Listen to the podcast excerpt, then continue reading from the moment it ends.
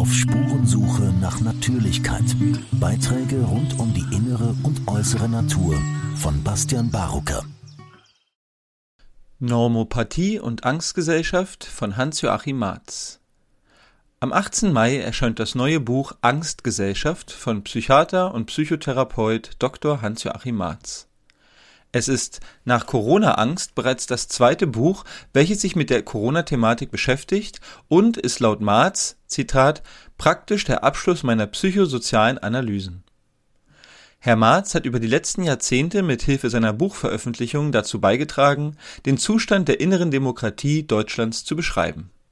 Seine Werke zeugen von tiefer Selbsterkenntnis und wortgewandter Analysefähigkeit. Im Vorwort seines neuen Buches heißt es das Ende demokratischer Verhältnisse ist mit der unbegründeten Feststellung einer epidemischen Lage von nationaler Tragweite vollzogen.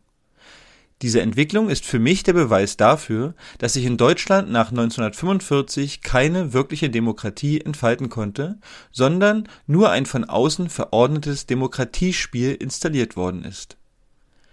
Exklusiv veröffentliche ich hier einen Abschnitt aus dem Kapitel Corona-Normopathie. Viel Vergnügen.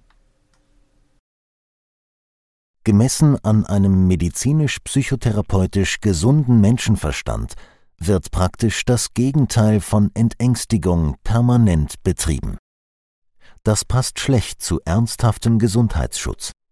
Wenn so gezielt Panik verbreitet wird, muss sich stattdessen annehmen, dass der vorgegebene Gesundheitsschutz benutzt wird, um politische und ökonomische Ziele zu erreichen. Es gibt kein wirkungsvolleres Machtmittel als Angst. Vor allem in der Trias realer Angstanlass, gepaart mit massenpsychologischer Manipulation durch Bilder, Behauptungen, Geschichten, Wiederholungen, Anordnungen und Kontrollen, und dazu noch die ganz persönlichen Entwurzelungen aus sozialer Sicherung durch Verlust an Kompensationsmöglichkeiten und Kontakten wie im bisherigen Leben. Die Formel soziale Distanz ist tödlich ist mindestens so berechtigt wie die Anti-Raucher-Werbung Rauchen ist tödlich. Diktaturen und totalitäre politische Systeme sind nur im Zusammenspiel von egoistischen bis krankhaften Machtinteressen und Anpassungsbereitschaft möglich. Oben die Führer, deren Hunger nach Einfluss aus der Kompensation von Frühtraumatisierungen und erlebter Ohnmacht und Kränkung resultiert, unten die Massen an selbstentfremdeten Menschen mit strukturellen Defiziten, die Kompensation im Mitmachen suchen. Eine Mehrheit reifer Menschen würde nie eine Diktatur erdulden. Gestörte Mächtige brauchen nicht nur abhängige und selbstunsichere Mitläufer, sondern sorgen natürlich immer auch dafür, dass ihre Macht durch Polizei und Militärgewalt durchgesetzt und geschützt wird was nur mit entsprechend selbstentfremdetem Vollzugspersonal möglich ist. Ein reifer Mensch als Polizist, Soldat, Offizier, Beamter würde niemals totalitäre Verhältnisse unterstützen und praktisch durchsetzen. Insofern ist für den Machterhalt jeder Normopathie die Herrschaft über die Kinderstube grundlegende Bedingung, um immer genügend abhängige, unsichere, bedrohte Menschen zu reproduzieren. Von Anfang an waren die Anti-Corona-Maßnahmen so widersprüchlich, unlogisch, absurd, falsch, grotesk, verwirrend und nie wissenschaftlich ausreichend belegt, dass sich von einer kollektiven psychopathologischen Entwicklung ausgehen muss, einer Corona-Normopathie. Ist es ein Versagen der politisch-medialen Eliten mit massenpsychologischer Wirkung oder eine Plandemie unter Missbrauch einer Virusinfektion? Ich bin bemüht, beide Möglichkeiten zu begründen.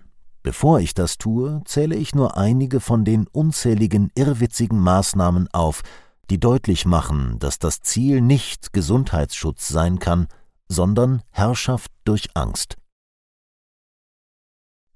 Ich kenne die Symptomatik kollektiver Angst aus DDR-Zeiten und erinnere mich gut, wie Eltern, Kitas, Schulen, Betriebe und Institutionen die Einschüchterung vor allem durch ideologische Abrichtung vollzogen haben. Es gibt einen wesentlichen Unterschied zwischen damals und heute. eine Ideologie erreicht selten eine wirklich psychosoziale Überzeugung und Tiefe. Die meisten konnten plappern, was gefordert war, ohne davon wirklich überzeugt zu sein. Heute sind die meisten durch angeblich permanente Gefahr einer lebensbedrohlichen Infektion so in der seelischen Tiefe erschüttert, dass sie den gesunden Menschenverstand verlieren, der sie in der DDR-Diktatur noch relativ geschützt und ein Doppelleben, privat und öffentlich, ermöglicht hatte. Dass heute ausgesprochen fragwürdige Informationen und absurde Maßnahmen bis hin zu autoritären Verboten und staatlicher Willkür von der Mehrheit einer angeblich demokratisch gebildeten Bevölkerung geduldet werden, ja oft sogar eine begeisterte Zustimmung erfahren, kann ich mir nur durch eine angsthypnotische Bewusstseinsverengung erklären. Hier einige Beispiele des Verwunderlichen. Es gibt keine sicheren Studien über den Nutzen von Masken. Es gibt keine Studien über zu erwartende Gesundheitsschäden durch Masken. Bei den täglichen, oft dramatisierenden Meldungen von Neuinfektionen bleibt unklar, ob das überhaupt Erkrankungen sind und wie leicht oder schwer eine eventuelle Erkrankung ist. Es wird nicht klar erkenntlich, was der Inzidenzwert konkret bedeutet, wie das Verhältnis der Zahl der Getesteten zu der Zahl der Neuinfizierten ist. An und mit Corona verstorben ist eine unklare bis betrügerische Aussage. Weshalb werden keine Obduktionen gefordert? Bei den bekannt gewordenen von Professor Püschel war nicht Corona die Todesursache. Wieso sollen Obduktionen sogar nach Empfehlung des RKI vom 24.03.2020 vermieden werden? Wieso wird kein wissenschaftlicher Disput zu Corona und den Maßnahmen zugelassen? Weshalb werden Kritiker ausgegrenzt und diffamiert? Wieso sind Kritiker nicht nur Kritiker, sondern Schwurbler, Esoteriker, Verschwörungstheoretiker, Rechtsextreme, Reichsbürger, Antisemiten, Aluhutträger, Covidioten, Corona-Leugner? Allein die Aufzählung unsinniger Beschimpfungen verrät die Angst und den Hass. Wieso werden Protestbewegungen verleugnet oder mit Angaben verfälscht? Da schrumpfen schon mal ein paar hunderttausend auf nur 20.000 Teilnehmer. Warum ist das notwendig? Wieso tragen Menschen eine doppelte Maske oder eine Maske beim Joggen, Radfahren und im Auto, und keiner hilft ihnen aus ihrer übertriebenen Angst heraus? Wieso werden Kinder mit einer Maske terrorisiert und geschädigt? Weshalb werden Eltern, Lehrer, Politiker nicht wegen Kindeswohlgefährdung belangt? Weshalb werden nicht ausreichend erprobte mRNA-Impfstoffe zugelassen und der Lübecker Impfstoff nach Stöcker nicht, der nach dem bewährten Antigen-Impfstoffprinzip hergestellt ist?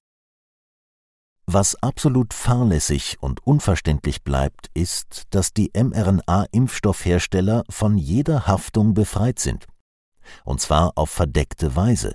Würden sie doch einmal für Impfschäden in Anspruch genommen, könnten sie sich von der EU-Kommission freistellen lassen. Das ist an Absurdität nicht mehr zu überbieten.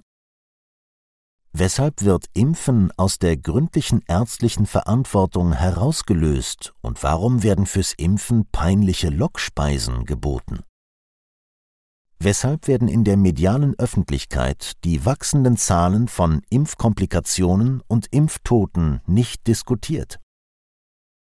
Wieso wird das Impfversagen nicht ausreichend thematisiert, sondern mit dem beantwortet, was nicht ausreichend geholfen hat, also dem sogenannten Boostern?